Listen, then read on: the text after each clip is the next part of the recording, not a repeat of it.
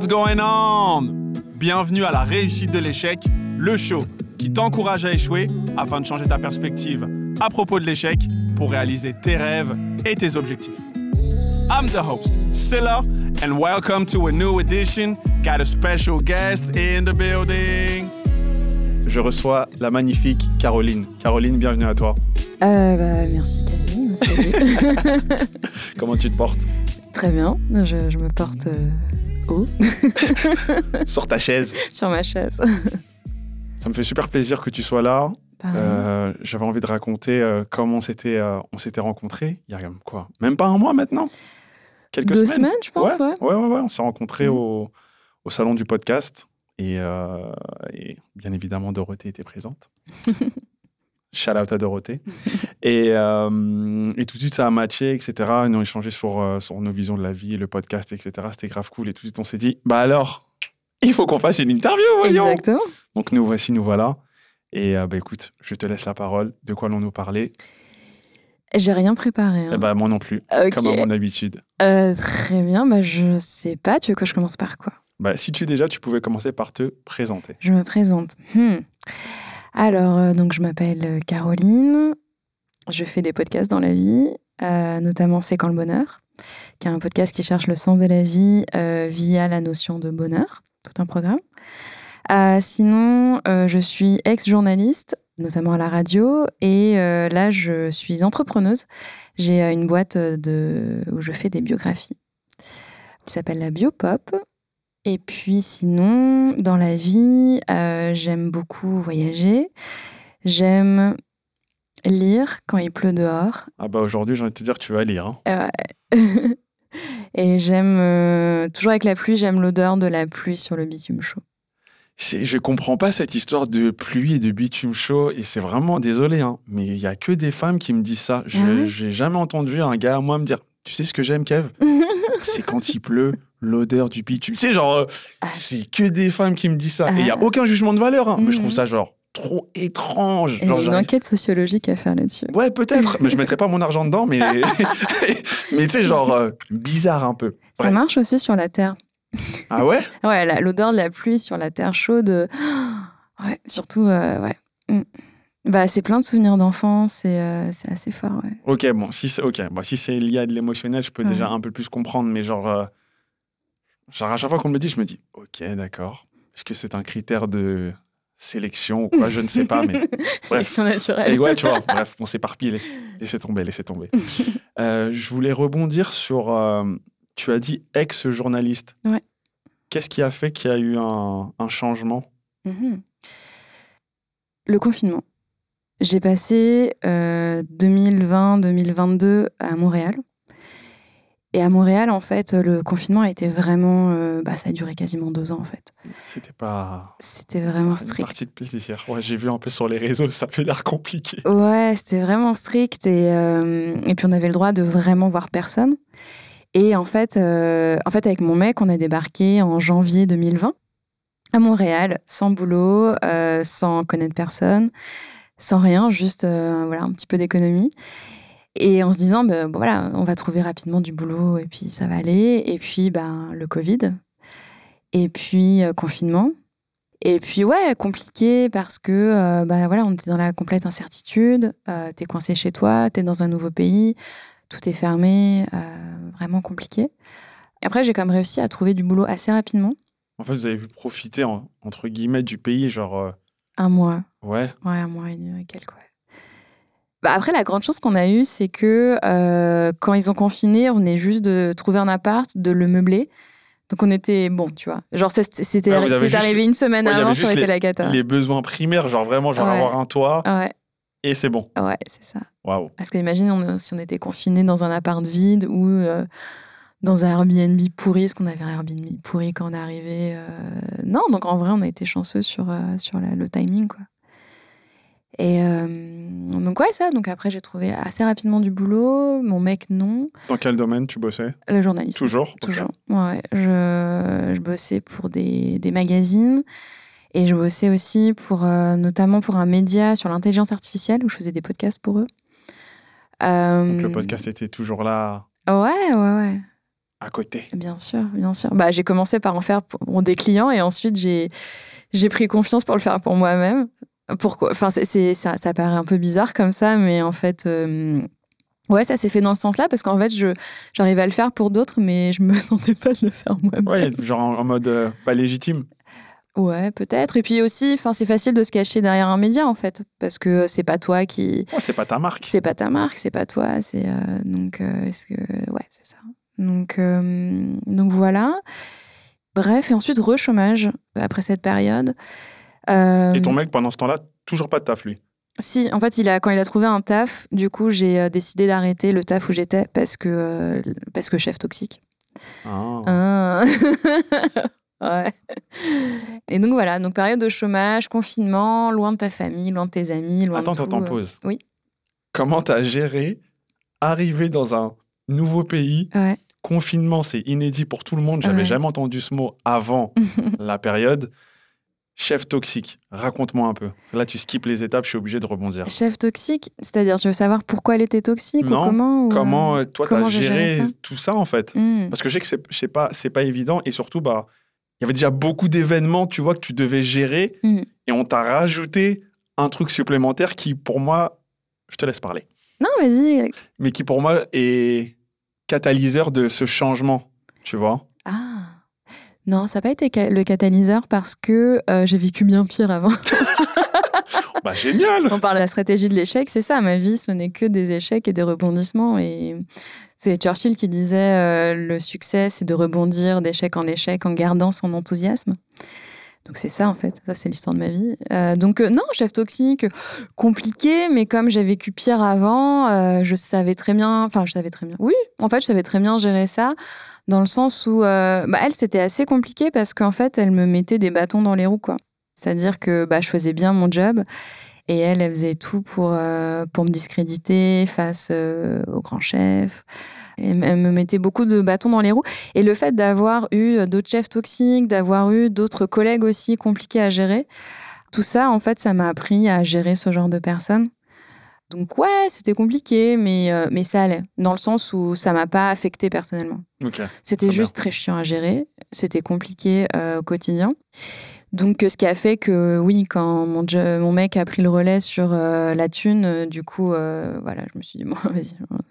J'ai donné, j'ai donné, je sais ce que c'est, merci bien. Euh, j'ai pas envie de repasser par, par ça. Donc, euh, et puis j'étais assez confiante, tu vois. Je me suis dit, non, mais ça va, euh, je vais retrouver du boulot assez facilement. Donc, bon, là, ça n'a pas été le cas finalement. C'était pas si rapide que ça, mais ça m'a pris quatre mois, je pense, après pour retrouver du, du boulot.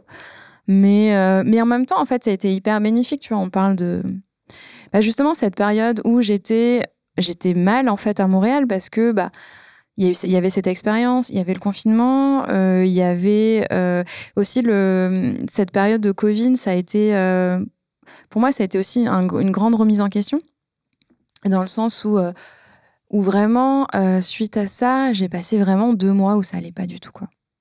Où je pleurais tous les jours, où je me disais, mais mon Dieu, mais je vais jamais y arriver. Il y avait un peu le monde qui s'écroulait autour. Et puis ouais, c'est ça, je me sentais pas mal seule aussi, parce que bah, du coup, à part mon mec, je voyais personne. Euh, et puis j'étais loin de ma famille, de mes amis, euh, de mes très famille? Non, enfin, j'aime bien ma famille, je m'entends bien, etc. Mais après, j'ai longtemps vécu loin d'eux. Puis en fait, finalement, j'ai toujours été... euh, Enfin, j'ai jamais vraiment vécu à côté d'eux. Donc, euh, je suis assez famille, mais pas comme beaucoup de gens où j'ai une copine, elle appelle sa mère tous les jours, elle les voit, voilà, la voit deux, trois fois par semaine. Non, moi, je suis pas comme ça, mais, euh, mais ouais, c'est quand même une, euh, c'est quand même une base, quoi.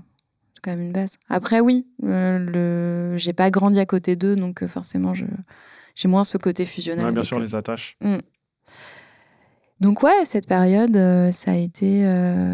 Et comment t'as rebondi? Comment j'ai Comment t'as retrouvé ton enthousiasme, comme tu disais en citant Churchill? Ben, en fait, déjà, premièrement, c'était OK.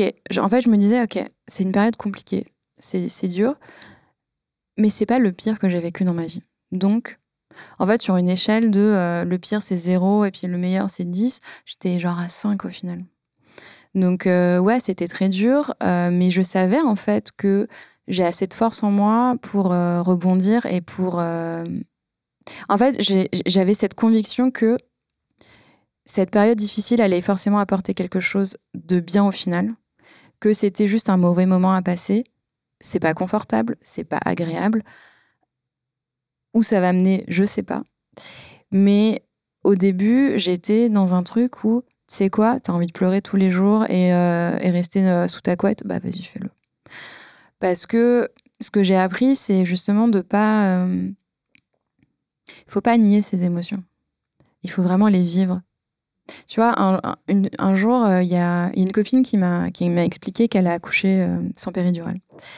Et grâce à une méthode, euh, je crois que ça s'appelle l'aptonomie, et en fait, où elle m'a expliqué que euh, comment gérer sa douleur, c'est c'est pas la nier, mais en tout cas, c'est de dire, ok, ça va faire mal, mais ça va passer.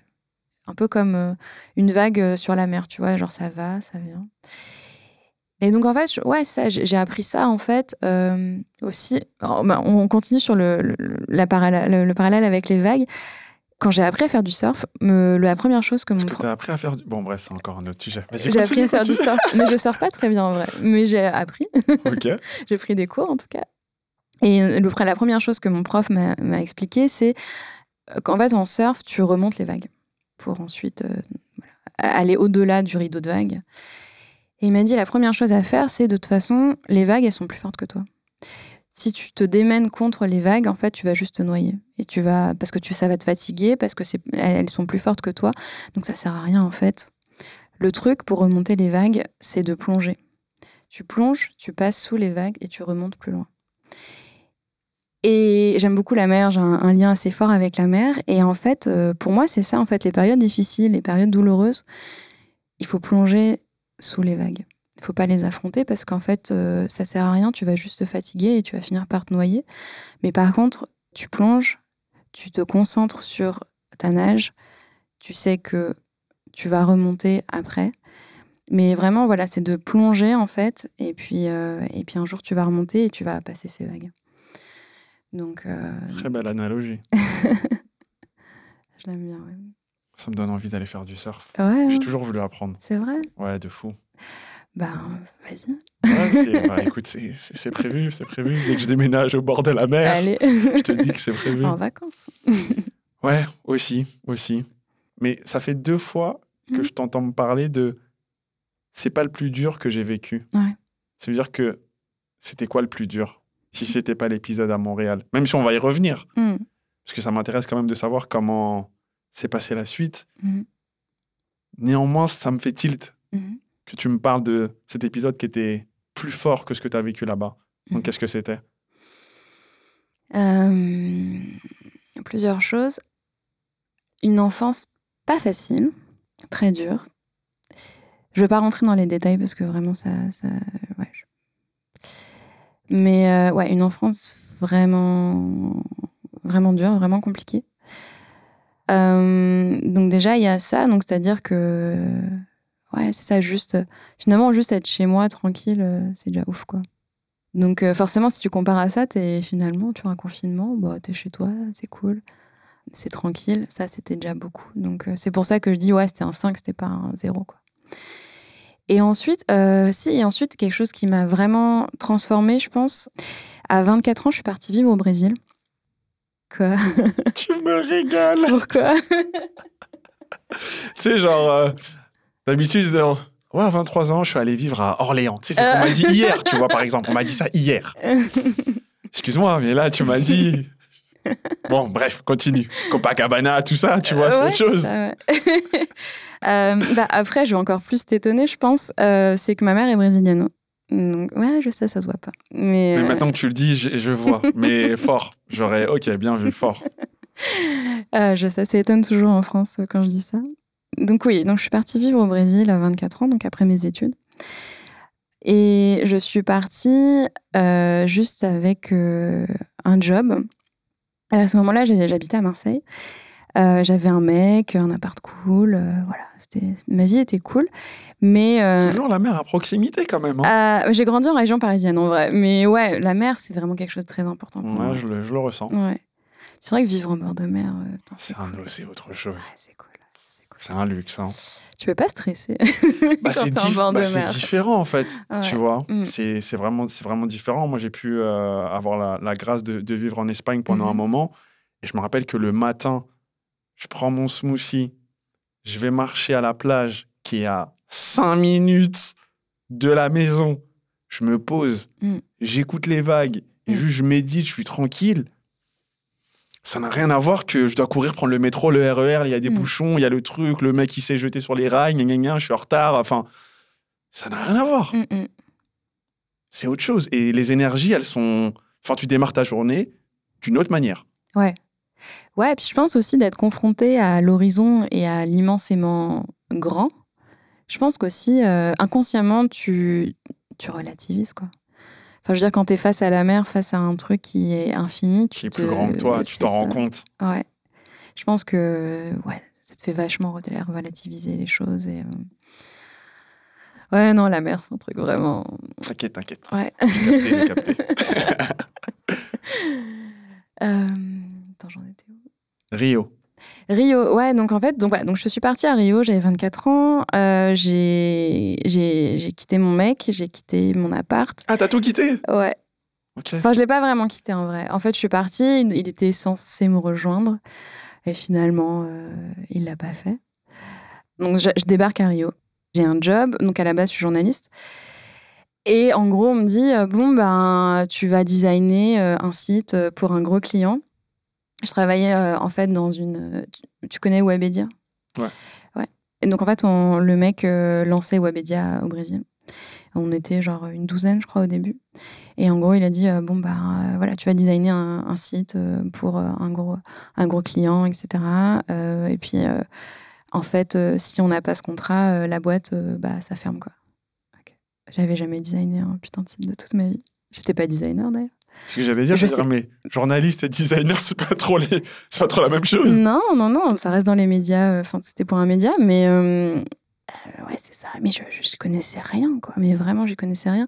Et en mode, euh, bah, en fait, euh, genre, je regardais tout sur Internet, genre comment faire tel truc. Enfin, donc, donc ouais, donc j'étais à Rio, dans un pays que je connais, mais une ville que je connais pas, qui est une ville très différente de là où vient ma mère et où j'ai passé une partie de mon enfance, où notamment où il pleut beaucoup et euh, le sol est très chaud et du coup il y a une odeur. euh, Voilà, tu vois, quand tu me l'expliques comme ça, là, ça fait du sens. ça fait du sens. Tu vois Et euh, ouais, c'est ça. Et du coup, quand on était petit, on, on prenait des bains de pluie. En fait, on allait euh, genre en culotte dehors et puis on, est, on prenait des bains de pluie. Voilà. Donc c'est pour ça que j'aime l'odeur de Mystère élucidé, messieurs, Voilà. dames. sur la terre chaude. Moi, est-ce que sur la terre froide, ça marche pas? Je te crois, je te crois. Pour moi, quand il pleut, il pleut, tu vois. J'ai juste envie de rentrer chez moi et tu vois, on passe à autre chose. Ouais, ouais. Ouais, donc c'est ça. Donc j'étais dans une ville que je connaissais pas. Euh, je connaissais personne. Je faisais un boulot que je connaissais pas, qui était complètement nouveau. Et puis, euh, et puis ouais, et puis il y avait cette histoire avec mon mec où bah, du coup on était en longue distance. Et puis ensuite, euh, on a rompu. Et du coup, bah, c'était. euh, J'habitais aussi dans un appart, mais moisi, un studio tout pourri, qui coûtait une blinde. Euh, J'avais pas de thunes aussi parce que j'étais payée des cacahuètes.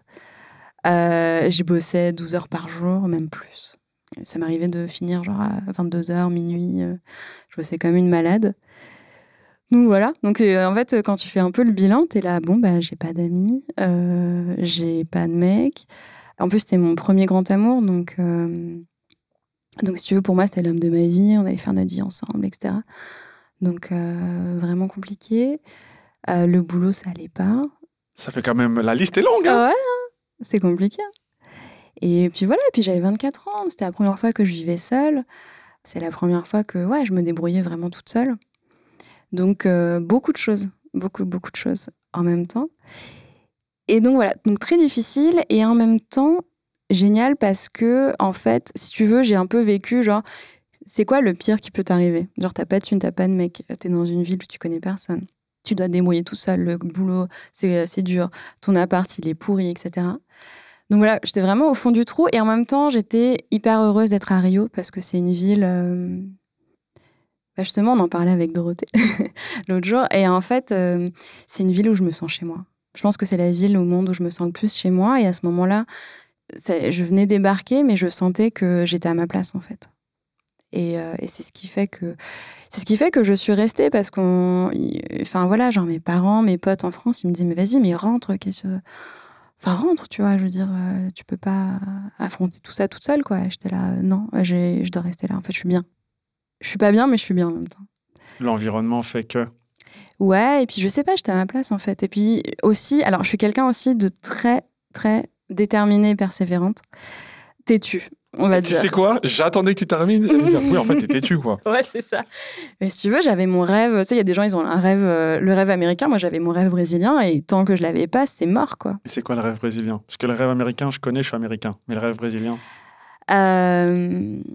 Hmm. C'est ce que j'ai vécu après, en fait. D'être bien à Rio, en fait. Et puis d'être bien entourée, de vivre euh, des choses incroyables. Ouais, C'est ce que j'ai vécu après. C'est ce que j'allais te demander. Et comment s'est passé l'après? Parce que là, tu m'as fait une liste de tout ce qui allait pas, etc. Tu décides quand même de rester. Ouais. Donc c'est vraiment que l'environnement avait, comme tu disais, le fait d'être à ta place, ça t'a permis quand même d'affronter tout le négatif qu'il y avait, tu vois, où même ta famille, tes amis qui étaient à Paris te disaient, mais en fait, euh, welcome back, tu vois. Rentre, c'est mieux. Ouais. Et t'es resté. Bah déjà parce que je suis très têtue et de deux j'étais à ma place et euh, bah justement il y a un truc euh, bah voilà quand j'étais vraiment au, fond du, du rouleau au fond du trou et au bout du rouleau ou les deux les deux les, deux. je pense que les deux c'est bon ouais au fond du rouleau c'est pas mal et donc, euh, j'étais au téléphone avec mon père et je lui dis, voilà, papa, il n'y a rien qui va, il y a ça, ça, ça, ça. Je coche toutes les cases de ma vie, ça va pas. Et en plus, mon ampoule a pété. j'ai plus d'eau chaude. Et donc, j'étais là, putain, c'est vraiment la loose, quoi. Et mon père m'a dit, écoute, Caroline, dans la vie, quand il n'y a rien qui va, tu fais une liste de toutes les choses que tu dois faire ou régler. Donc, voilà euh, réparer l'ampoule, réparer euh, le chauffe-eau, trouver un boulot euh, qui, où ça aille bien au boulot, trouver un, un, appart sympa. Non, non, non, non. Et tu les classes par ordre de croissance. La chose la plus simple en premier, puis la deuxième, puis la troisième. Et tu fais ça jusqu'à ton objectif final, donc qui était mon rêve brésilien. Et il m'a dit, voilà, donc tu fais ça, tu commences par ton ampoule. Parce que bah ça, tu peux le faire. Tu te sens capable de le faire. Tu vois, c'est pas compliqué. Et puis, bah, une fois que tu l'auras fait, tu vas te dire, bah putain, cool, euh, tu vois, je pensais pas euh, pouvoir changer une ampoule toute seule, parce que je l'avais jamais fait. Euh, bah vas-y, bah maintenant, je me sens forte pour, pour comment s'appelle, réparer mon chauffe-eau, tu vois. Et puis, bah ça, ça va te donner la confiance de la prochaine marche, la prochaine marche. Et puis, en fait, chaque petite victoire te réconforte, en fait, pour affronter la prochaine. Et puis, la prochaine te semble moins grande parce que bah, tu es déjà sur, sur cet escalier, en fait, au final. Puis un jour, bah, tu vas arriver euh, en haut de ton escalier et puis euh, pas sans t'en apercevoir, mais presque au final. T'as donné un vrai conseil. Ouais, meilleur conseil de ma vie. Et euh, donc c'est ça, donc les petits pas. Donc voilà, donc j'ai fait ça et puis aussi et puis aussi ouais, cette rupture m'a fait rencontrer un groupe d'amis qui sont toujours des personnes très chères et donc voilà, donc ça, m'a fait un groupe d'amis, j'ai rencontré des gens. Et puis surtout, en fait, cette expérience, ça m'a, ça m'a appris que quoi qu'il arrive, je saurais me débrouiller toute seule. Parce que, en fait, euh, je suis trop forte. non, mais en fait, c'est ça aussi qui me donne la confiance aujourd'hui. Bah, par exemple, de dire, bah vas-y, viens, on va à Montréal comme ça, sans rien. Euh, bah ouais, parce que bah au pire du pire, il, m'arrive quoi? Bah, il m'arrive ce que j'ai vécu à Rio. Putain, mais au final, euh, je m'en suis grave bien sortie. Et surtout, maintenant, je suis plus. J'ai plus d'expérience, je suis plus âgée, je suis plus une gamine de 24 ans euh, qui savait pas se débrouiller toute seule. Donc en fait, maintenant, euh, je peux me faire confiance. Je sais que je peux me faire confiance et que je m'en sortirai toujours parce que je suis trop forte, je suis débrouillarde. Et puis, ouais, j'ai déjà vécu le pire. Qu'est-ce qui peut m'arriver C'est trop fort parce que là, en t'écoutant, ce que je réalise, c'est que tu as trouvé ta force au moment où plus rien n'allait. Mmh c'est dans l'inconnu, le désordre, le chaos, appelle ça comme tu veux, que tu allais chercher des, des ressources qui étaient cachées, tu vois.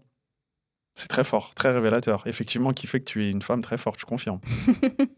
Ah, parce que tu aurais pu euh, abandonner. En tout cas, moi, je l'aurais vu comme ça, tu vois. Tu m'aurais dit, Mm. ouais, bah, ça s'est mal passé. Bon, j'en avais marre et tout. Bon, je suis rentré. Mm. Mais tu vois, non. Tu as su rebondir. Et après, tu as eu une opportunité pour aller à Montréal. Tu as dit, bah, allons-y. De toute façon, je- j'ai envie de te dire, je l'ai déjà fait ailleurs. Donc, en vrai, qu'est-ce qui peut être pire? Mm. Fort. Et en plus, tu ramènes quelqu'un avec toi. Ça veut dire que tu es suffisamment convaincante pour tirer quelqu'un avec toi. Parce que tu aurais pu retourner seul. Mais tu prends quelqu'un avec toi. Force de conviction, trop forte. Après, ça, c'est c'est le pouvoir féminin. C'est encore un autre sujet. Mais Bah, Mais après, on était mariés, il était obligé. Quoi. Non, là, il est contraint. Contraint, forcé. Il n'a pas le choix. J'ai envie de te dire, ça. où tu vas, il va. ah là là, trop fort, trop fort. Ok, je comprends mieux parce qu'en fait, depuis tout à l'heure que j'écoutais ton récit, je me dis c'est dingue. Je vois qu'elle a pas peur de s'abandonner dans l'inconnu. Mm. Ouais, mais en fait, je pense que. Mais j'ai compris ça euh, assez récemment, je pense. Mais je pense que ma zone de confort, elle est hors de la, zone de confort. Enfin, je m'explique. euh. Je pense que ce qui me ferait vraiment flipper dans la vie, c'est. euh, C'est horrible à dire, mais d'avoir la vie de mes parents. Dans le sens d'avoir une maison en banlieue, la voiture, le chien, les enfants, le même job pendant 25 ans.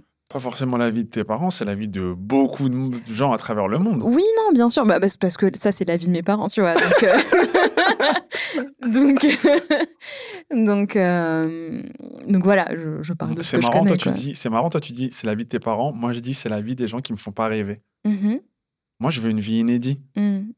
Je veux pas la vie dont tu es en train de parler là. Moi, à chaque fois qu'on me, le- tu sais quand je suis en mode, euh, genre je suis content pour vous, tu vois, parce Mm, que vous, ça vous, bah, ça te proc- t'es, heureux. Donc je suis content pour toi parce que ça te procure du bonheur, t'es bien, t'es en paix, c'est tout ce que je te souhaite. Mm. Tu me le donnes, je n'en veux pas. Mm. C'est pas quelque chose qui me fait rêver, ça me, ça m'excite pas. J'ai pas de drive, j'ai pas Mm. de, je vois pas le rêve en fait là-dedans, tu vois. C'est trop carré pour moi. Ouais, et puis je m'aperçois qu'à chaque fois que je suis confortable quelque part, ben, en fait, je, je me casse. en tout cas, je fais autre chose. Ou euh, et bah, tu vois, Parce pareil. que t'as fini d'apprendre, peut-être, peut-être que c'est la fin d'un cycle. Ouais, peut-être. euh, C'est ça, en fait, je pense que, ouais, c'est ça, je, je trouve mon confort dans l'inconfort au final. Et dans, je pense que dans le fond, j'ai besoin de d'aller toujours chercher quelque chose. Je pense que j'ai toujours besoin d'être en quête. Dans le sens où, ouais, tu vois, par exemple, bah, par exemple après à Montréal, quand j'avais un CDI dans un journal, ça se passait bien. Et puis, bah, je suis partie pour tenter la, bah, pour rentrer en France, pour tenter euh, l'aventure de l'entrepreneuriat, etc. Et au final, euh, voilà, tu vois, à Rio, c'est pareil. euh, Quand ma vie était trop cool et c'était bien et tout était bien, bah, on est reparti. Donc, donc tu vois, je, pas, je pense que je ne l'ai pas encore méga conscientisé. Mais ouais, je pense que c'est ça, je pense que je trouve mon confort dans l'inconfort et ça, je pense que j'ai toujours besoin d'être en quête, quoi. J'aime pas. euh, C'est Sylvain Tesson, je sais pas si tu connais. Du tout. C'est un, un écrivain, ouais, c'est un écrivain, qui écrit des bouquins de voyage. Et euh, dans un de ses bouquins, euh, bref, il raconte sur plusieurs pages euh, qu'il a traversé une partie de la Sibérie, c'était dur, machin, truc. Il a froid, il est fatigué, il a des ampoules, il a faim, c'est horrible. Puis il arrive dans un refuge, et puis du coup, bah, il se réchauffe, il mange, il dort, etc. Et puis en fait, il repart. Et en fait, il dit, bah, je suis dans la difficulté, je suis ah c'est super dur et quand je suis dans la difficulté, je, je rêve de- du refuge, mais une fois qu'en fait je suis dans mon refuge et que ça va bien, en fait j'ai juste une envie, c'est de repartir. Je vois c'est qui? J'ai vu un mini reportage sur lui parce que son livre vient, de sortir récemment Oui. où euh, il a même eu un, un de ses doigts qui était Mm. congelé qu'il a dû couper. Mm. Enfin oui oui, je vois très bien qui c'est. Je ouais, dès que tu as parlé, je me suis dit mais Mm. ça m'a évoqué le souvenir et justement bah, il parlait de ça en plus la mini interview que j'ai vue et je trouvais ça dingue. Comme tu dis, c'est quand tu es dans la bataille, tu penses que au repos et dès que tu as le repos et tout, t'es en mode eh vas-y, c'est bon, flemme, on y retourne. Surtout lui en plus, c'est dans des conditions extrêmes. Mm, mm. Tu vois? Mm. Fort. Et toi, c'est pareil? Bah, À, ta, à ton. Toute proportion gardée, bien ouais, ça Voilà, va, mes j'entends. doigts. euh. Ouais, voilà, déjà. Merci, je confirme. Mais est-ce qu'il y a une fin à cette quête, en fait, à la finalité? Parce que si à chaque fois que t'es bien, t'es en mode. euh, pff, on y repart pour le challenge. Mm. Et sur tous les aspects de ta vie, hein, je me Mm. pose la question est-ce qu'à un moment donné, euh, en fait, tu vas toujours, euh, tu vois, ce qui n'est pas une mauvaise chose, attention. hein. Ouais. Mais est-ce que tu te dis le rêve, enfin, la finalité, c'est ça. Je vise ça. Quand c'est ça, ouais, là, je peux m'asseoir. Plus de deux jours. non, des fois je me repose quand même. C'est important, c'est Bien important. sûr. Euh, excellente question. Je ne sais pas. Je, ne sais pas te répondre. Parce qu'au final, si c'est ça, si j'arrive au, sommet de la montagne, tu peux que redescendre. Euh, après, en fait, voilà, tu parlais de rêve. Euh, ce qui a été mon moteur de mes 20 à 30 ans, c'était de réaliser mes rêves de gamine. Et je les ai quasiment tous réalisés. Il en manque un. Mais euh, Tu vas nous dire ce que c'est. parce que J'ai vu ton Hmm, grand sourire là. Oh là J'ai trop envie de Je sais savoir. pas, mais en tout cas, oui, c'est-à-dire quand j'étais petite, euh, je rêvais d'être reporter, ça je l'ai fait, Euh, d'être reporter au bout du monde, ça je l'ai fait, de voyager partout dans le monde. J'ai pas voyagé partout dans le monde, mais j'ai beaucoup voyagé. J'ai fait un, un grand voyage de deux ans, etc. Donc c'était quand même cool de vivre dans tous les pays du monde. Je ne vivrai jamais dans tous les pays du monde, mais en tout cas, j'ai déjà vécu dans, dans plusieurs pays. Et puis, je voulais être une sirène. mais du coup, je fais de la plongée. Ah là là. donc, euh, donc c'est ça mes grands rêves dans la vie. Et, euh, et du coup, ben ouais, je me retrouve à 30 et quelques. Bah, je les ai faits. Et ouais, c'est ça aussi. Bah, tu vois, pendant ce confinement, oui, aussi, je rêvais d'être journaliste à Montréal. Ça, je l'ai fait. Je, je rêvais de, de Canada, de. Ouais, c'était mon Ah, la checklist, elle est bien checkée. hein. Elle est pas mal, hein Pas mal. hein. Donc ouais, je me suis retrouvée à, à 30 ans, euh, si tu veux, bon bah voilà, j'ai réalisé tous mes rêves, euh, bon, qu'est-ce que je fais maintenant? Euh, En plus, j'a- j'avais réalisé un de mes plus grands rêves, tu vois, journaliste à Montréal, genre, ah. Et puis bah j'étais là, bon bah voilà, ça c'est fait, Euh, maintenant qu'est-ce que je fais? C'est quoi mes rêves d'adulte en fait? Parce que maintenant j'ai réalisé mes rêves de gosse, c'est bon, euh, c'est quoi mes rêves d'adulte? Euh, Bah je sais pas. Waouh, mais la transition, elle est dingue. J'ai réalisé mes rêves d'enfant, c'est quoi mes rêves d'adulte? C'est ouf. J'avais jamais entendu ça. Ah ouais, Fort. C'est très fort, je trouve. ah ouais? Ouais, de ouf. Bah donc je sais pas. C'est quoi mes rêves d'adulte? Bah je suis en train, ouais, je suis en train, ouais, je pense que je suis en train un peu de le faire, mais mais ouais, c'est vrai, c'est compliqué en fait. Je pense euh, les rêves d'adulte. euh, à quoi tu peux rêver en tant qu'adulte? Parce que hum, quand t'es môme, ce qui est pratique, c'est que tu te fixes aucune limite en fait. Non, mais je veux dire, quand j'étais petite, je disais, ouais, je, je rêve d'être une sirène, euh, d'avoir des amis dauphins. Enfin, c'est genre. et- mais dans ta tête, t'es vraiment persuadée. Tu fais, mais bien Bah, sûr. mais bien sûr. Mais tu- Évidemment. Mais tu, le vois à la télé, limite, dans les dessins animés, tout ça. tu ouais. dis, mais moi, c'est comme Mowgli. Je vais avoir un bagarre, normal. Bien il m'en faut un. C'est Évidemment. logique. Évidemment. Et bien sûr que tu vas y arriver. Évidemment. Et quand t'es adulte, je pense que ouais, tes rêves sont un peu plus terre à terre, quoi. Ou pas. Ouais, je sais pas. Ouais, je, je sais pas. Euh, ouais, je sais pas. Je pense après, c'est une histoire de déconditionnement. Mhm. Parce qu'on est tellement conditionné, justement, en, en devenant adulte, tellement de responsabilités qui nous tombent dessus, les schémas de société, les modèles, etc., que ça réduit ton champ d'imagination, Mhm. tu vois. Et pour revenir, comme je te disais un peu tout à l'heure en off, à la con- des conversations que j'ai pu avoir hier, on, on me parlait d'Elon Musk et bah, le mec, lui, son rêve, c'est d'aller voir peupler Mars. Mhm. Ça, c'est un rêve de gosse, en vrai. C'est vrai, ouais. Bon, après, il a l'argent et tout ce que tu veux. Mais ça, vraiment, je le mets de côté. Je parle vraiment juste de l'imagination. Que lui, c'est dans son imagination. C'est ouais, les gars, on va aller peupler Mars. C'est quand même une dinguerie, il faut quand même le dire. Complètement, ouais. Tu vois ce que je veux dire? Ouais, non, c'est vrai que ça ressemble pas mal à un rêve de gosse, rêve de complètement gosse. fou. euh, Je vais être extraterrestre. Et, mm, ouais. Exactement, je le mets dans la même catégorie Ouais. que ton histoire de sirène. Carrément. Tu vois ce que je veux ouais, dire non, mais grave. grave. Mais c'est du déconditionnement. Mm.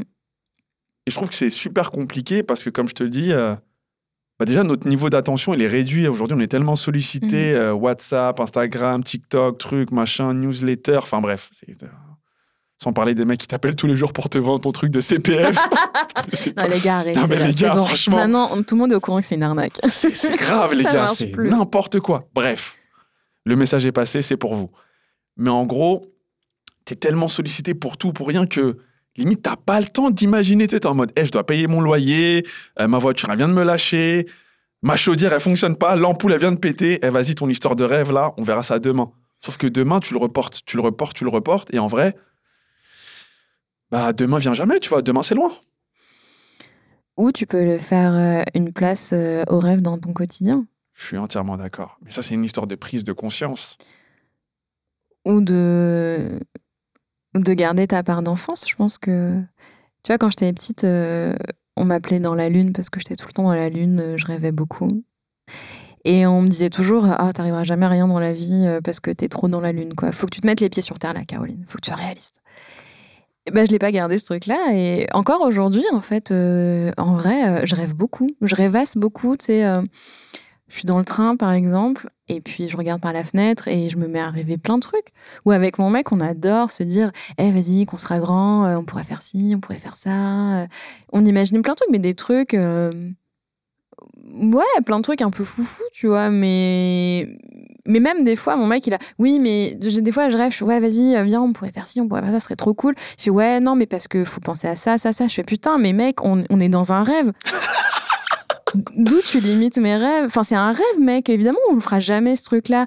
Genre, je sais pas, on n'ira jamais sur Mars. Et oui, évidemment qu'on n'ira jamais sur Mars, mais là, on est en train de rêver. Donc, va pas me dire, mais oui, mais les fusées, ça coûte cher. Enfin, genre, mais non, en fait, c'est t'es dans ton rêve là. Donc euh, un rêve, tu, bah, justement, dans ton rêve, c'est tout est possible. Donc ouais, il faut pas se limiter dans, dans, dans, ces rêvasseries, quoi. Mais si, je pense que ouais, tu peux laisser une place euh, à ton rêve. Moi, j'adore rêvasser encore. Euh, et du coup, bah, c'est comme ça que j'ai eu l'idée de ma boîte. C'est comme ça que ouais, je me dis ouais, putain, ce serait cool que mon rêve serait trop juste d'écouter les gens me raconter leur vie, écrire leur histoire et les aider à la comprendre, tu vois. Puis un jour, c'était un rêve, puis tu dis comme ça, t'es là, «Mmh, ouais, ok. Euh, super, et alors? Et puis, euh, puis là, je suis en train de, de le construire, quoi. Donc, euh, ouais, c'est peut-être ça, mes rêves d'adulte, ouais. Ça prend forme. Ouais, ça prend forme. En tout cas, je, je fais tout pour, quoi. Je fais tout pour. Tu viens de parler de, des biopics que tu fais? Ah, Les biographies, les biopics, c'est des films. Autant pour moi. c'est pas grave. Comment est-ce que euh, ce nouveau rêve, cette nouvelle inspiration, elle est venue? Après tout ce que tu as vécu, qu'est-ce qui fait que tu te diriges vers ce chemin-là? C'est quand même assez atypique, je trouve. Ah ouais? Ouais. Bah, quand tu m'as dit ce que tu faisais, je me suis dit, putain, j'ai jamais entendu ça. c'est vrai qu'il y a un an que je savais pas que ça existait non plus. Ouais. Da. ouais, bah c'est ça, il y a un an, ouais, ça allait mieux. Mais Ouais, ça, il y a un peu plus d'un an, j'étais dans bah, cette période de loose, là, à Montréal, où vraiment ça allait pas, etc. Et je me suis dit, euh, bon, faut que ça change. Je remettais beaucoup de choses en question, surtout au niveau de ma carrière, au niveau de mon, de mon métier, etc. Et je me suis dit, bon, je vais me faire accompagner par quelqu'un. Donc, euh, du coup, j'ai engagé une coach en reconversion. Euh, et donc voilà, on a travaillé là-dessus. Et puis justement, euh, bah, je lui parlais aussi, ouais, je, je, parlais beaucoup de mes rêves de gamine, etc. Et puis je lui ai dit, bah voilà, maintenant qu'est-ce que je fais, etc. Euh, il n'y avait pas des postes de sirène?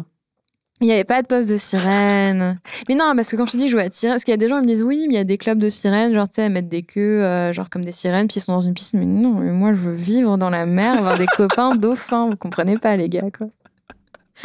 Les mecs n'ont pas regardé euh, Ariel, ils n'ont pas vu. Mais voilà, voilà. T'inquiète, j'ai capté la ref. mais bien sûr, dans la vie, c'est d'être Ariel, évidemment. J'ai bien compris. Grave, grave, grave. Et puis, bah, en fait, il y a, bah, quand j'étais au Brésil, quand j'ai démissionné de mon job horrible, mon mec, il m'a dit, bah, vas-y, demain, tu démissionnes, tu fais quoi tes journées? Genre, voilà, il n'y a pas de problème d'argent, il n'y a rien, mais tu fais quoi?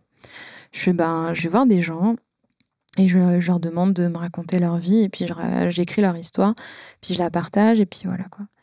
Il fait bah vas-y, fais ça. Donc, euh, donc j'ai fait ça. Et. Euh, Super, il t'encourage. Ouais, grave. Ah, mais ouais, grave. Franchement, euh, ouais. Franchement, c'est quelqu'un qui me donne beaucoup de force, justement, de. T'as un rêve, allez, viens, vas-y, viens, tu le fais, quoi. Et puis de me dire, mais t'es trop fort, tu vas y arriver. Ouais, c'est quelqu'un qui m'encourage beaucoup, qui... En fait, tu vois, avec lui, on a, un, on a un truc, on, dit on n'est pas un couple, on est, on est une équipe, on est une team. Et en fait, notre but dans, dans notre vie, en tout cas dans notre couple, c'est euh, on est là en fait pour s'entraider et on est là pour y arriver ensemble. Et quoi qu'il arrive, euh, voilà, on est une team. Donc euh, c'est en fait, on- on- voilà, on se considère. Enfin, oui, évidemment, on est un couple, mais en fait, on, on le dit tout le temps, tous les jours, on dit euh, team l'autre. Enfin, c'est notre petit truc. Et euh, mais c'est ouais, team l'autre en fait. C'est euh, je suis là, euh, je suis là, t'es là. je- on est une équipe, on est là pour se rendre heureux ensemble et chacun séparément. Enfin, de s'accomplir chacun en fait. C'est ma vision du couple. Je le valide à 4000%. T'as même pas idée. C'est- Pour moi, c'est la base. T'es censé être heureux seul, en fait, à la base. Mm. Ton, bonheur doit pas venir de l'autre. Mm. L'autre, il doit simplement ajouter du bonheur à ce que t'as déjà. Ouais, ou en tout cas de t'aider à toi te réaliser Ouais, et du carrément. coup t'apportes quelque chose. euh, Ouais, bien sûr, c'est un plus. couple, ouais. Mm. Bien sûr, c'est. Mais si ton bonheur, il dépend de l'autre, le jour où l'autre, euh, comme toi, il décide de se barrer. c'est un peu trop confortable ici. Il y a un peu trop de. Je me glace. Rio, salut. Il y a pas quand il pleut ici, le bitume, tout ça, ça me convient pas. Allez, salut. Là, t'es en PLS. Ouais, c'est vrai. Ouais. Alors que si t'es heureux seul, Mm. moi, ça, ma définition, c'est 100%. Mhm, Faut que j'ai 100% seul. mhm. 100% de bonheur, 100% d'accomplissement, 100% de tout. Et comme ça, quand je rencontre l'autre, 100% aussi. Mm. Parce que quand tu me rencontres, je suis à 100. Donc si tu viens, je monte à 120. bah ouais, c'est ça. Parce que la force la plus grande que l'être humain a, c'est l'amour. Mm. Ça, c'est pour tout le monde. Mm. Tu vois. Donc si tout seul, je suis à 100, tu viens, tu t'ajoutes, je suis à 120. Je peux tout faire, je peux tout soulever, montagne, nager, tous les Mm. océans, on peut tout faire. C'est génial. Donc en fait, à deux, on est à plus de 200. C'est génial. Alors que si je viens avec mon 50, tu viens avec ton 50, on est à 100. Et après, quand la vie vient balancer des batailles, des combats, on est à quoi à deux? On est à 70, 50. Quand c'est vraiment la merde, 20. Mm. Après, ça se sépare. Et ça tient pas la route, tu vois. Bah c'est ça en fait. J'ai- J'aime pas l'expression ma moitié. Ex- oh là là. C'est pas ma, mo- je suis pas une demi-personne. euh, je suis pas. euh, ou en tout cas, si je suis une demi-personne, j'ai pas envie de, compter. euh, ça, je veux pas que. Mais tu vois, je pense que ça a été euh, justement euh, l'échec de ma première euh, grande relation. Je pense que c'est dans le fond, en fait, c'est ça. J'attendais qu'il me complète. Et je pense que d'un côté, ouais, je pense que mon bonheur dépendait beaucoup de lui. Et le fait de me retrouver vraiment toute seule, puis face à moi-même, dans un nouvel environnement, en fait, c'est là où je me suis bah, construite en tant que personne, quoi. Genre qui je suis, en fait, moi, Seul, seule. Parce qu'en plus, je l'avais rencontré, j'étais très jeune, donc euh, tu sais, tu, grandis à deux. bien sûr. Donc, euh, donc voilà, bien sûr, c'était pas. euh, Enfin, je suis contente d'être passée par cette expérience, tu vois, ça m'a apporté plein de choses. Mais c'est ça, mais en fait, quand j'ai rencontré mon mari, ben. bah, justement, au début, j'étais pas, j'étais quand même à, genre, comme tu dis, j'étais genre à 70, tu vois. Puis j'étais là, j'ai pas envie de, de me remettre dans une relation sérieuse, donc euh, attends, quoi. Attends. Attends, euh, en tout cas, euh, de toute façon, je lui disais, ça, enfin, de toute façon, c'est nous deux, ça marchera jamais. Ah ouais? Ouais. Ah ouais. Il a été persévérant? Mais grave, putain. Mais de toute façon, dès le départ, je lui ai dit non, mais de toute façon, voilà, c'est juste une passade. Enfin, tu vois, c'est juste un mec euh, comme ça. Ah, toi, t'es le pansement. Waouh Non, je vais pas dire le côté le pansement, c'est horrible. Enfin, il y a pansement de quoi euh, Mais non, mais c'était là. Ouais, j'étais là. De toute façon, t'attaches pas, euh, ça marchera jamais. Moi, je veux pas de relation sérieuse. euh, c'est trop tôt. Moi, j'ai besoin de me de savoir qui je suis toute seule et de c'est voilà. Et le mec, il, il a tout fait, quoi. Il a, il a tout fait pour me, pour me conquérir, quoi. Un truc de malade, quoi. Il était là, ah ouais, ok, tu veux pas de moi? Ok. Bah, moi, je pense que t'es la femme de ma vie, donc euh, tu, tu, je vais te le prouver que je suis l'homme de ta vie, tu vois. Et du coup, il a, il a tout fait, quoi. Ça a duré, quoi Un an, je pense. De... Mais, euh, Cher monsieur, quand tu m'écouteras, toutes mes félicitations. Waouh Ouh Tu vois, c'est ce que je disais tout à l'heure. L'amour, Ouais. c'est ce truc-là qui fait que tu es capable de passer au-dessus des 100. Ouais, non, c'est clair. Non, c'est clair. Et puis, moi, je pense qu'il y a, l'amour euh, romantique, donc l'amour, euh, l'amour pour euh, ton mec ou ta meuf. Bien sûr, mais même pour les amis. Enfin, tu vois, c'est. L'amour de, ton métier, l'amour bien de, sûr, bien du, sûr. travail, l'amour de. Ouais, c'est ça, non, l'amour. Carrément, c'est ce qu'il faut aussi que tu dépasses professionnellement. C'est quand mm. tu es dans ton, ta mission de vie, comme j'aime le dire, mm. ce pourquoi tu as été créé, mm. ça y est, c'est bon, c'est, c'est pour toi. Le truc, tu le plies en deux. Ah non, c'est ça. Tu arrives à te dépasser. Enfin, y a je parle toujours de, de cet exemple-là parce qu'il il m'a tellement marqué. C'est un match de Michael Jordan où il a la grippe. Il devait pas jouer. Il a refusé l'avis des médecins. Il a dit je vais jouer. Il a été meilleur que ceux qui étaient en bonne santé. Mm. C'est scandaleux. Après, c'est Michael Jordan. Oui, mais, c'est pour te dire que lui, il est fait pour ça. Mais c'est quand même scandaleux. Mm, mm. Il est censé être couché avec des antibiotiques, tout ce que tu veux. Il joue, il est meilleur que toi. Alors que toi, tu es en bonne santé. Waouh il y a de la remise en question à faire de l'autre côté, tu vois. Et lui, ça a montré le leadership par rapport à son équipe et qui il est en tant que leader. Mm. C'est extraordinaire. Ouais, non, non, c'est clair. Euh, bah, tu vois, ça me fait penser à un truc. Là, je, je monte ma boîte et j'ai une phobie administrative de malade mental, quoi. Mais vraiment. ça, c'est parce qu'on est en France, mais je te comprends. Non, mais, mais à un point où à la base, j'avais tellement de factures impayées, mais pas parce que genre j'avais pas les thunes, c'est juste parce que je j'ouvrais même pas l'enveloppe, parce que c'est, en fait, ça me donne des sueurs froides. Enfin, c'est horrible, vraiment. J'ai une, phobie euh, administrative de malade. Et là, pour monter ma boîte, j'ai passé des heures et des heures sur le site de l'URSSAF à regarder, à, comparer, machin. Ma, ma, ma, compta, elle est nickel. Enfin, et je me reconnais pas moi-même. Et c'est là où, justement, au début, je doutais. Je me dis, putain, est-ce que je vais vraiment faire ça? Est-ce que voilà, je, doutais énormément. Et quand euh, j'ai passé une journée ou pendant 8 heures, j'ai pas décollé de ma chaise parce que je regardais des trucs euh, de l'URSSAF, de bidule, de chouette, des trucs méga chiants administratifs, et j'étais contente de le faire. J'étais là, hum, je crois que tu es sur le bon chemin en fait. Euh, ok. C'est ça, parce que j'ai l'amour de mon métier, j'ai l'amour de mon projet.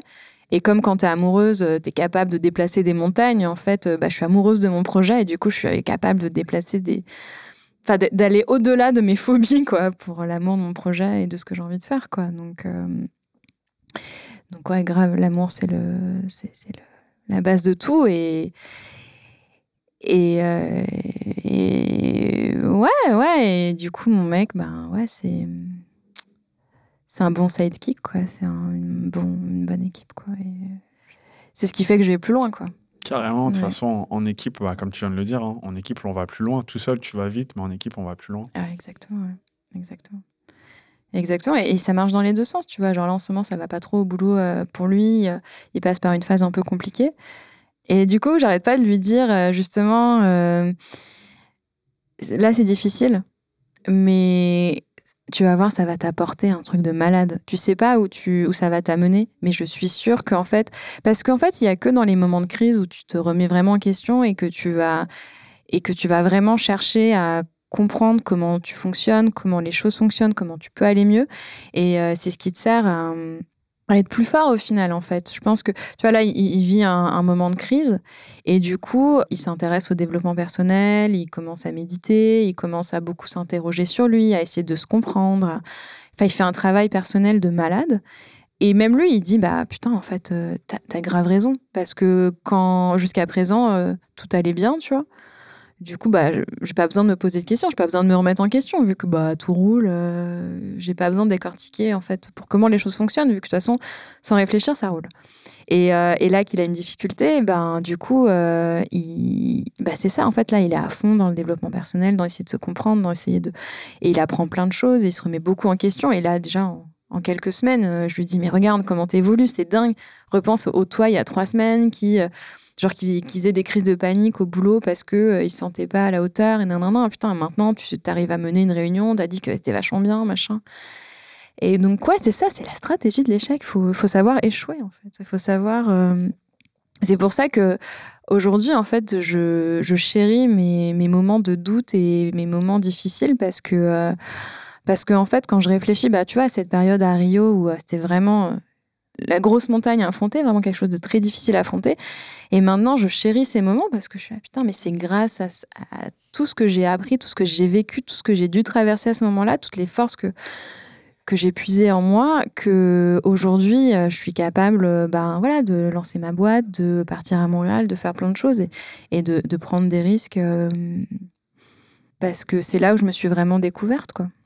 Et, euh, et comme cette phase à Montréal où, bah, tu vois, genre si euh, si j'avais pas été au chômage et à me remettre en question, euh, tout ça, bah, j'aurais pas fait une reconversion et je serais pas à mon projet. Et putain, maintenant quand, enfin voilà, quand je me lève le matin et que je suis tellement contente euh, de mes journées, de, je fais vraiment, je fais que ce que j'ai envie, quoi. Tu fais ce que t'aimes en fait. Voilà, je réalise un peu mon rêve d'adulte, quoi. Donc, euh, bah putain, ouais, ça serait pas arrivé. je pense que hein. c'est ça en fait, peut-être le, le rêve d'adulte, c'est faire ce qu'on aime.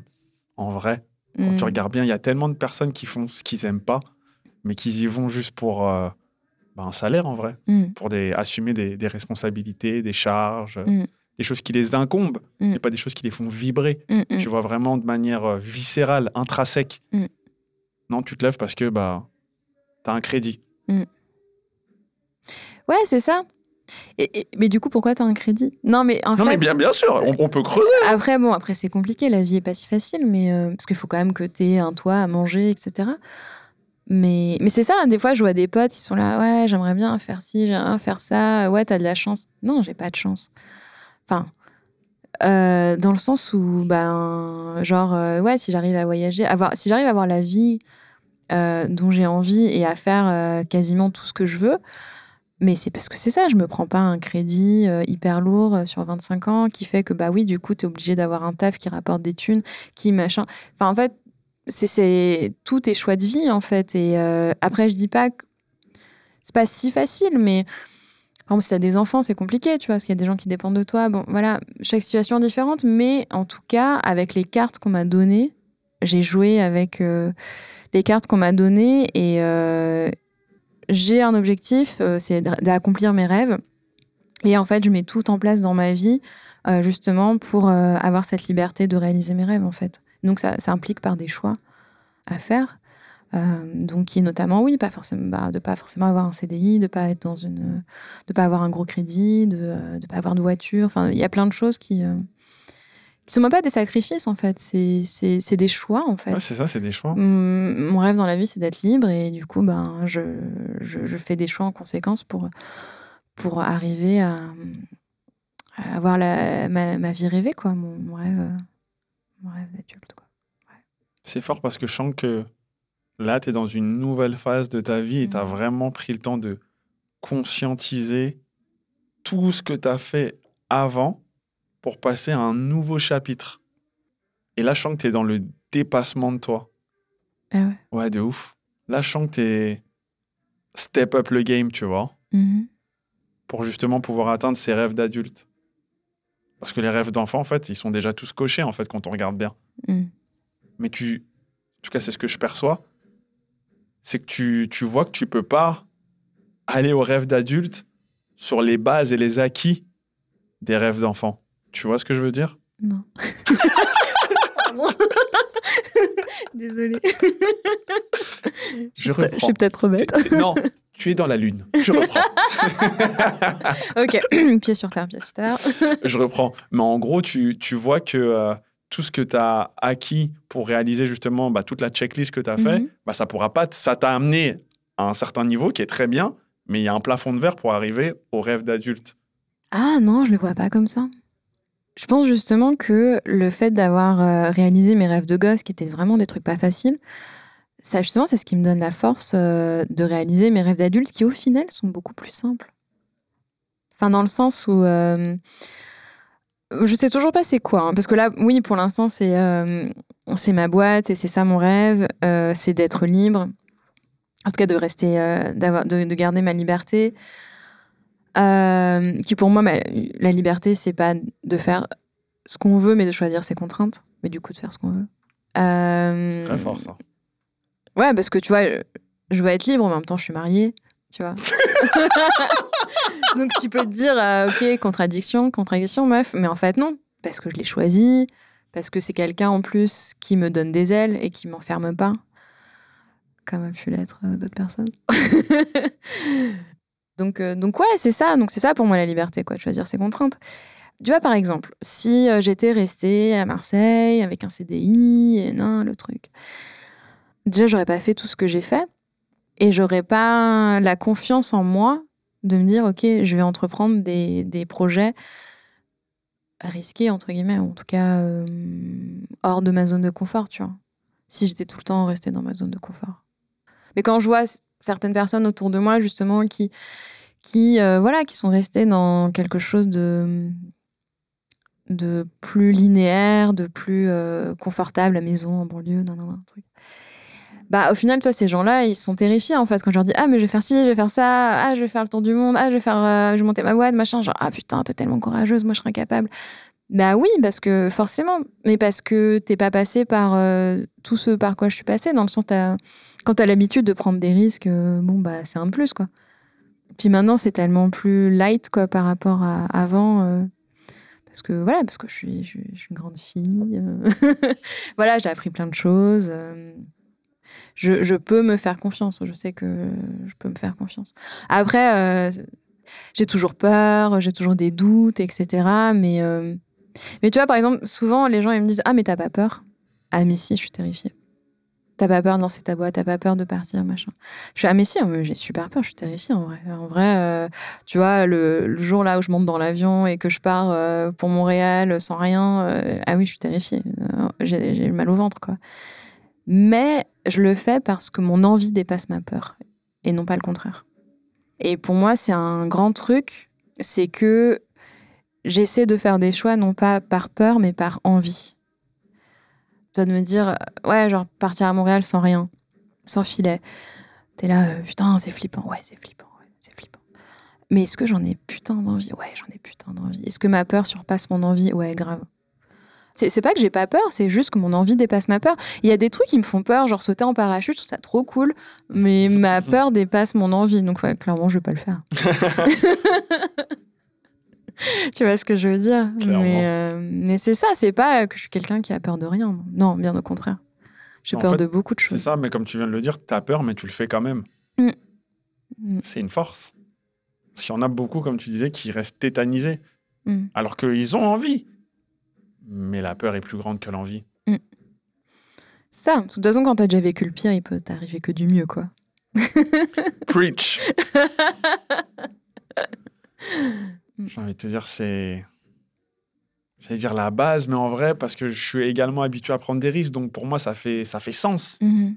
Et peut-être pour quelqu'un qui nous écoute et qui n'a pas l'habitude de, pour lui, c'est compliqué de sortir de sa zone de confort. Alors que pour nous, comme tu dis, c'est bah, c'est un risque en plus, j'ai envie de te dire, j'en ai déjà pris 400 la semaine dernière. Allons-y 401, allez. Un de plus, un de moins. Bah, c'est marrant, on a eu cette discussion euh, bah, avec mon mec, je parle beaucoup de lui. Euh, justement, sur, euh, comme tu dis, en fait, bah, en ce moment, voilà, il, a monté d'un gros échelon au niveau de son, boulot, du coup, beaucoup de défis, beaucoup de. Et il se sent pas du tout à la hauteur, etc. Je te dis, il fait des crises de panique, etc. Donc, compliqué. Et en fait, on a analysé, et puis je lui ai dit, mais en fait, c'est parce que tu jamais échoué. Je lui dis, mais en fait, euh, dans, ta, dans ta carrière, tu as toujours réussi, en fait, euh, ça, ça coule, tu vois. C'est quelqu'un d'intelligent, qui est super débrouillard. euh, et donc, ça a toujours, ça, toujours coulé. Je dis, mais en fait, c'est la première fois que tu es face à un. Bon, il n'a pas échoué, mais, mais bref, tu vois, face à vraiment une grosse difficulté que tu n'arrives pas à affronter. Et je lui dis, mais en fait, peut-être qu'il faut que tu échoues, mais vraiment. Genre, vas-y, ce taf, au final, au pire, euh, si tu échoues vraiment, bah en vrai, euh, bah ce sera fait. Non, mais dans le sens où. euh, parce que- parce qu'en fait, on a analysé, alors c'était un peu plus long, mais T'es une vraie partenaire. Hein. Waouh Je connais pas beaucoup de femmes qui diraient Et en fait, fuck your job, man. Non, mais genre, euh, euh, fais tout pour réussir ton truc parce que ça te tient à cœur. Mais au pire, échoue au moins. euh, si t'échoues, bah, ce sera fait parce qu'en fait, il a analysé un truc en disant, bah, en fait, euh, il a peur de l'échec. Mhm. Et en fait, il se rend compte qu'il y a beaucoup de choses qui s'empêchent de faire par peur de l'échec. Il ose pas parce que, ben, oser faire des choses, c'est euh, oser échouer. C'est oser gagner, mais c'est oser échouer aussi. C'est de dire, bah, ah merde, en fait, je vais tenter un truc, mais euh, je sais pas, j'ai une chance sur deux de me planter, quoi. Bah, De toute façon, c'est ça. Quand tu tentes quelque chose, c'est ça fonctionne ou ça fonctionne pas. Exact. Et du coup, ben, pour l'instant, voilà, il était toujours. C'est ça, il n'osait pas euh, faire des choses euh, par peur euh, d'échouer. Et je lui dis, bah, écoute, Moi, je pense que ce serait génial que tu échoues, mais il faut que tu échoues bien. C'est quoi bien échouer? C'est déjà de vraiment te planter total. Genre en mode, bah vas-y, au pire, tu te fais virer, tu sais quoi? C'est un bel échec. Mais un bel échec, c'est quoi? C'est aussi de réfléchir sur ton échec. C'est pas de dire, bah, genre, imagine, tu te fais virer. C'est pas de dire, euh, oh mon Dieu, je me suis fait virer, c'est horrible, oh mon Dieu, j'ai pas de chance, etc. Et puis de pas te remettre en question, en fait. Non, imagine, euh, t'échoues, donc c'est-à-dire, genre, tu te fais virer, par exemple. Et ben, ça va te permettre de te remettre en question, de comprendre euh, pourquoi, comment, mais qu'est-ce que tu veux au fond. Non, non, non. En fait, à partir de là, bah, t'as vraiment échoué, tu sais quoi? Tu auras plus peur d'essayer autre chose parce que bah au pire quoi tu t'es fait virer bah tu t'es fait virer et quoi? Et bah il t'est arrivé des trucs euh, enfin t'as appris sur toi t'as as su rebondir etc et ben t'auras moins peur de te faire virer. Le prochain projet tu te dis bah vas-y au pire quoi je me fais virer. Bah ça va je me suis déjà fait virer je m'en suis sorti et du coup il est là il est là en mode euh, ouais ok je vais peut-être pas tout faire pour me faire virer mais en tout cas du coup il est là ouais c'est vrai au pire je me fais virer. C'est pas la fin du monde tu vois je veux dire on est deux euh on a une équipe, donc euh, de toute façon, bah, je suis là, j'assure tes arrières, quoi. Donc, euh, je suis ton filet, quoi. Donc, euh, donc vas-y, lance-toi, quoi. Tente des trucs. et du coup, ouais, il tente des trucs. Et je lui dis même à côté, par exemple, je lui dit, je ai donné une mission. Je fais bon, ok. je comprends que tu n'as pas envie d'échouer dans ton boulot parce qu'en plus, en vrai, il s'en sort très bien, tu vois. C'est surtout un problème de, confiance en lui. Mais je lui dis, tu sais quoi, il faut que tu choisisses une activité dans laquelle tu es nul et dans laquelle tu vas te planter. Mais tu vas, tu vas prendre du plaisir à te planter. Genre, par exemple, il veut tenter le piano. Il a jamais joué de la musique. Je suis bah, tu sais quoi, vas-y, fais du piano. Et au départ, forcément, tu vas être nul. C'est normal, toi, tout le monde est nul au départ pour le piano. Et je fais, mais au moins, euh, ça va être cool. Tu vas échouer dans un truc qui te tient un peu à cœur, mais qui est pas non plus dramatique, tu vois. Je veux dire, euh, on compte pas euh, sur sa carrière de pianiste, quoi. mais j'ai dit, mais ouais, mais plante-toi, mais bien, quoi. Échoue bien. En plus, il n'a pas choisi le plus simple des instruments. Hein. En plus, ouais. Ouais, clairement. Mais qui est quand même, pour moi, en tout cas, le plus beau. Ouais, non, clairement. Ouais, non, c'est. Ouais, clairement. Mais c'est ça, donc, euh, donc voilà, donc là, il s'attache à échouer dans un truc. Waouh! Comme je l'ai dit, t'es une vraie partenaire, toi! ah ouais! Fort, fort, fort! Ah ouais! Fort l'équipe! Ouais, ça me touche énormément parce que c'est ma définition de d'une équipe et, et la vision de comment une équipe doit se comporter, tu vois, en tant que partenaire l'un envers l'autre. Je trouve ça très beau. C'est très fort. J'ai hâte de savoir comment s'est passé son échec. On en reparlera. ouais, carrément. carrément, carrément. Je voulais rebondir par rapport à ton podcast Mhm. parce que je trouvais ça très intéressant. C'est même quelque chose que j'ai noté alors que je prends jamais de notes pour, euh, pour les interviews. Mhm. Mais je voulais revenir sur le titre.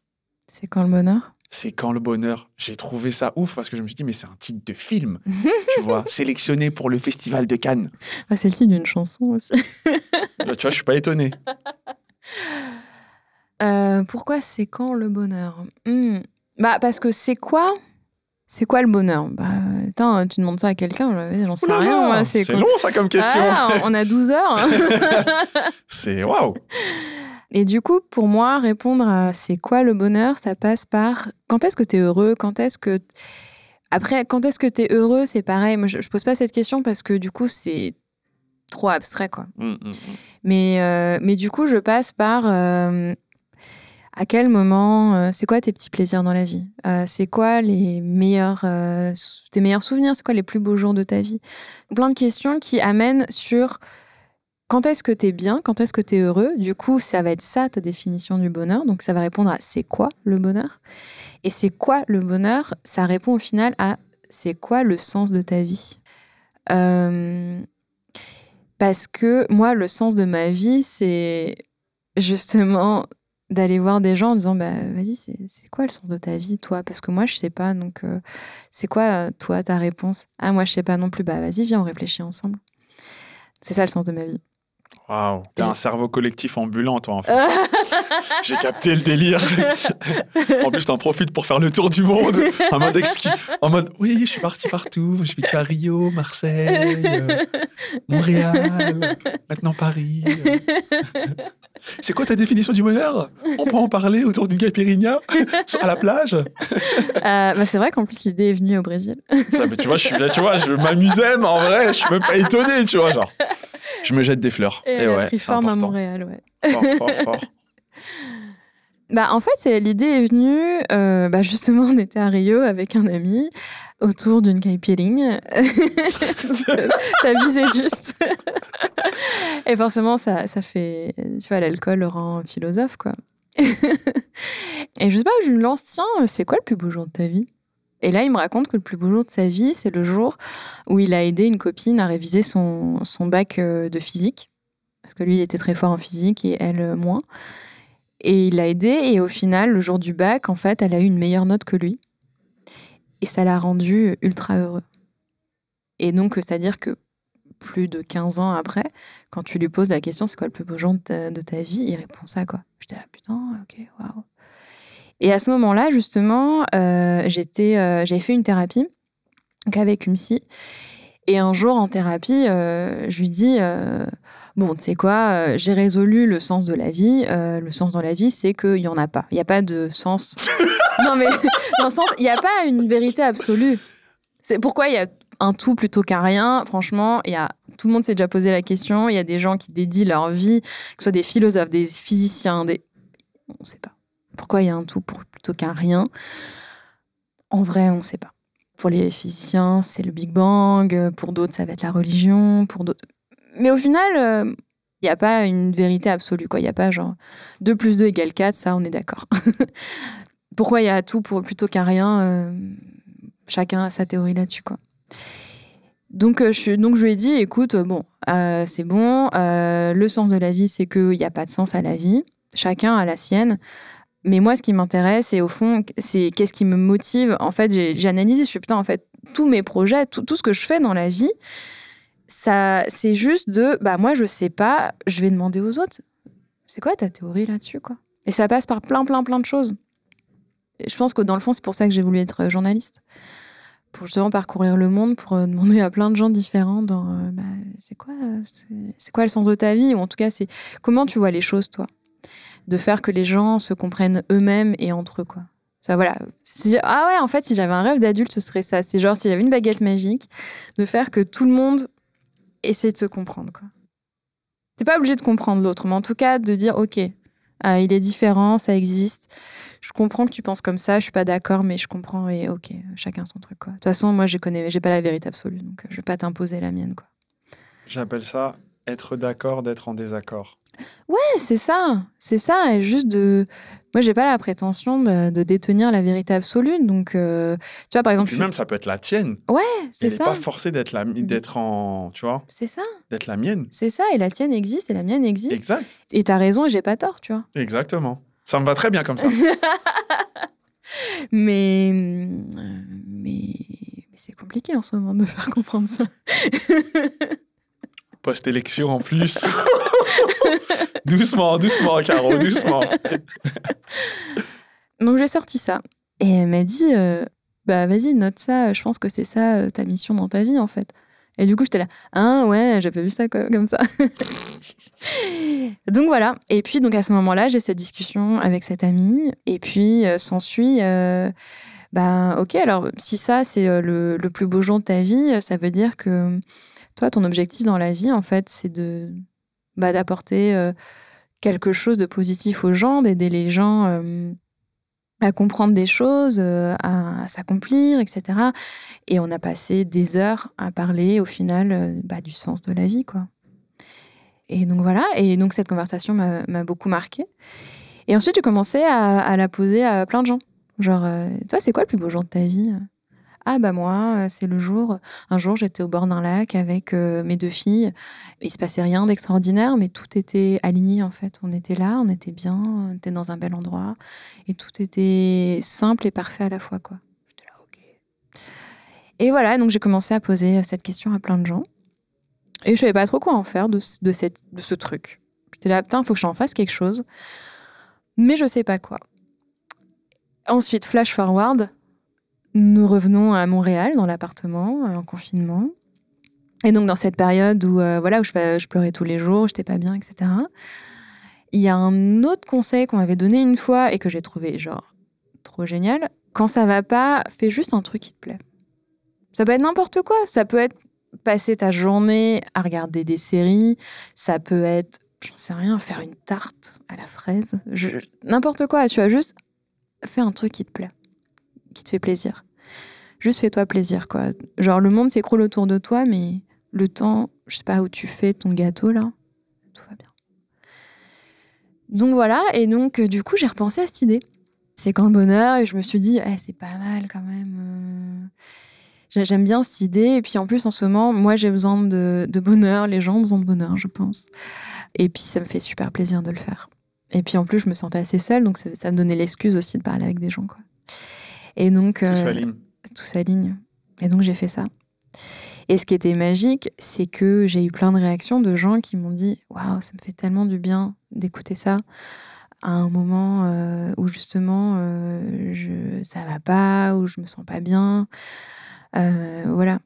Juste d'écouter d'autres personnes parler euh, de, bah, de leurs petits plaisirs dans la vie. Ne serait-ce que tu vois, d'écouter quelqu'un d'autre qui, par exemple, dans le podcast, euh, j'ai interviewé une fille, puis elle m'a dit moi, un de mes grands plaisirs, euh, c'est quand je suis fatiguée et le soir, juste je pose ma tête sur le sur l'oreiller. Et genre, je, je- me repose, tu vois. Et maintenant, j'y pense tous les soirs. Et du coup, avant, tu vois, c'était un truc, j'y pensais jamais, c'était un moment complètement banal. Puis maintenant, tous les soirs, je prends juste 30 secondes, genre, Hey, on est bien là. Tu vois, genre, j'ai une bonne journée, je suis fatiguée. Je m'allonge, j'ai la tête sur l'oreiller. Et là, waouh, c'est bien, quoi. Le fait de conscientiser les choses, c'est important.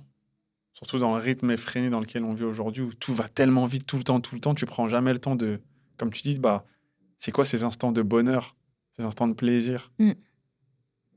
Et le truc de l'oreiller, je le fais aussi, donc je te, je te rejoins à 2000%. Donc ça fait du bien, tu vois, comme tu Mm. dis, c'est pendant 30 secondes, tu as le temps de, ok, aujourd'hui j'ai fait ça, ça, ça, ça c'était lourd, ça c'était lourd, bon, ça c'était un peu moins lourd, bon, on débriefera demain parce qu'en fait là je suis juste éclaté, allez, bonne nuit, ciao. Ouais, juste de poser, euh, ouais, de poser genre. Tu vois, je pense que le bonheur, c'est pas quelque chose euh, de permanent et extatique, tu vois. Tu... Enfin, en tout cas, je pense à, à mes meilleures périodes de ma vie où j'étais heureuse. Bah, j'étais pas heureuse H24, tu vois. Il y avait des moments, euh, ouais, c'était pourri, quoi. Mais. Et pareil, tu vois, quand je te dis, euh, quand je repense euh, à mes pires moments de ma vie, tu vois, justement, ces années les plus difficiles, pas mal dans mon enfance, etc. Mais il y avait aussi des, des- bons moments, en fait, tu vois. Donc c'est ça, rien n'est définitif dans, dans le sens ou dans un autre. Et, et comment dire, euh, il y a des teintes, quoi, il y a des nuances. Et puis je pense que... Je pense que justement, euh, tu vois, on reparlait des... Bah, justement, la, stratégie de l'échec, c'est un peu ça. C'est genre... Moi, je trouve que j'apprécie... Parce que voilà, de, ce que, en tout cas, de ce que j'arrive à conclure un petit peu en- entre le podcast et puis, euh, et puis j'ai- beaucoup étudié plein de choses différentes sur euh, essayer de comprendre le sens de la vie. Et c'est quoi le bonheur? Ben, c'est Le bonheur, justement, c'est beaucoup de petits plaisirs, quoi, de, moments de grâce de... et aussi de savoir les reconnaître. Et je pense que c'est beaucoup plus facile de s'accrocher à ces petits plaisirs quand ça va pas. Je, sais que quand je repense vraiment aux moments les plus durs de ma vie, c'est les moments où justement euh, je m'accrochais à n'importe quel petit plaisir, à n'importe quel moment de joie, parce que c'est comme une bouée en fait. C'est comme une bouée en fait. C'était en train de te noyer, puis juste tu t'accroches à un truc et tu t'accroches très fort. Et ces mêmes moments en fait, euh, bah maintenant que ça va, en fait, euh, j'y pense plus trop. Enfin, en tout cas, et- et- et j'y accorde moins d'importance. Et à la limite, je trouve ça dommage, en fait. Euh, là, en ce moment, j'essaie de m'entraîner à justement à, reconnaître tous ces petits plaisirs, justement ce, ce moment où tu poses ta tête sur l'oreiller et tout va bien.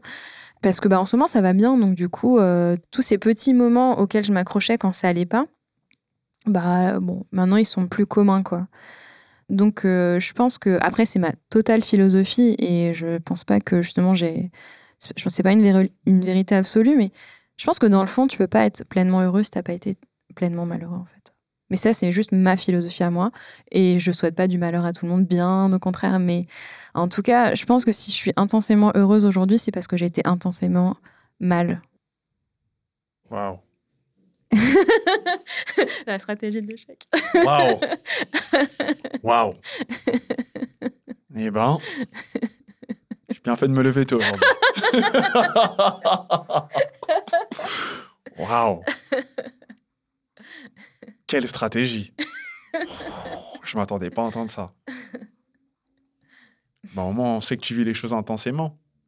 Et j'avais l'habitude de dire que les gens qui vivent les choses intensément, c'est les gens qui les vivent entièrement. Parce que Mm. tu es entier, tu sais pas faire à, à demi-mesure. Mm. C'est moi aussi. ça a son positif comme son négatif, ça a son, ses opposés, etc. Et euh, ouais, effectivement, quand c'est le bonheur, c'est fou Ouais, multiplié fois 200 000. ouais. Et quand c'est le malheur, c'est pareil. Mm. La même multiplication dans le négatif. Donc ça me parle énormément. Ouais, c'est ça. Et puis c'est ce qui me donne confiance de. Justement, je sais que. Bah, justement, tu vois, cette période à Montréal où, j'étais pas bien, ben. Je sais qu'il y a des gens autour de moi, ça a été euh, vraiment une cata parce que c'était le pire qu'ils ont vécu. Et moi, comme c'était pas le pire et que je savais que je savais rebondir, en fait, donc euh, je repensais beaucoup à euh, tous les moments difficiles et, euh, et d'une, c'était pas aussi dur et de deux, je sais que ce sera mieux, en fait. Je sais que, en fait, je, je savais au fond, c'est juste un mauvais moment à passer et, et ça va t'apporter des trucs. Je sais pas quoi. Mais ça va forcément t'apporter quelque chose. En tout cas, que ce soit un apprentissage, que ce soit. Et j'ai eu raison parce que du coup, c'est ce qui m'a permis ensuite de, de, faire, de me reconvertir, de lancer mon projet, etc. Donc, ouais, j'avais raison, dans le fond. J'avais raison. Non, mais c'est vrai. Après, oui, c'est pas évident. Puis, ouais, ouais, il y a c'était quand même une période difficile et, euh, comme je te dis ouais, je, pleu- je pleurais tous les jours c'était euh, voilà c'était vraiment dur et tout mais euh, mais voilà mais je savais qu'il y avait une lumière au bout du tunnel et, et c'est justement le fait d'avoir vécu le pire ça tu sais que il y a une lumière au bout du tunnel et aussi et parce que je me connais mieux et du coup je sais que je sais aussi quoi faire pour que ça aille mieux maintenant parce que j'ai bien échoué. J'ai analysé mes échecs. Et j'ai en, échouant, tu, tu décortiques, quoi. Comme mon mec est en train de le faire, là. Il décortique. Il savait pas pourquoi il gagnait, en fait. Il gagnait. Il se posait pas de questions. Donc Ça, là, c'est ouf, ça, je trouve ça ouf. Genre, tu gagnes et tu te poses jamais. Mais c'est vrai, en vrai, Non, c'est mais- l'être humain. C'est genre, bah, pourquoi tu veux que je me prenne la tête? Ça fonctionne. bah, J'ai c'est envie de ça. te dire. C'est ça. Autant que je me prenne la tête sur des choses que je comprends pas, tu vois. Ouais, Ouais, c'est ça. Puis t'as même pas idée que ça pourrait être autrement, au final. ou même mieux. Tu vois, vu que Mm. tu as déjà des acquis et tout, bah, Mm. tu sais, pourquoi pas faire en sorte que ce soit mieux Tu te poses même pas cette question-là, c'est en mode Ah, mon pied droit, il est bon? Ah Bah écoute, bah, on va continuer à tirer du pied droit. hein. Ouais, c'est ça, ouais. Mm. C'est ça, alors que si t'échoues, bah, du coup, tu vas dire, attends, pourquoi ça marche pas? Et tata, tu vas te remettre en question et tu vas, tu vas travailler plein de choses. Et, euh, et, euh, et au final, tu vas être meilleur parce que tu auras vraiment décortiqué ça, quoi. Et euh, t'échoueras moins parce que, euh, parce que tu repars pas de zéro, en fait. Clairement. Tu as décortiqué les choses. Tu te connais mieux. Tu es plus fort, quoi. Où est-ce que le monde peut venir t'écouter? Euh, sur C'est quand le bonheur, dispo sur toutes les plateformes de podcast. Euh, ça s'écrit comme ça se prononce, comme la chanson. Sur mon Insta, C'est quand le bonheur avec des points entre chaque mot. Voilà, c'est déjà pas mal. Génial, génial. Merci beaucoup, Caro. Merci C'était extra de te recevoir. J'avais très peur de venir, tu sais. Mais mon envie a surpassé ma peur. Bon, bah écoute, génial, génial. Mais pourquoi t'avais peur? Euh, parce que j'aime pas parler de moi. non, en plus, je dis des choses très intimes, tu vois, que je raconte pas comme ça. Je pense qu'il y a beaucoup de gens qui savent pas euh, ce que, ce que je t'ai dit, donc, euh, donc ouais, euh, je me mets un peu à poil, quoi. enfin, pas littéralement, mais. C'est pas confortable, quoi. Bah écoute, merci beaucoup d'être euh, d'être venu te mettre à poil chez moi.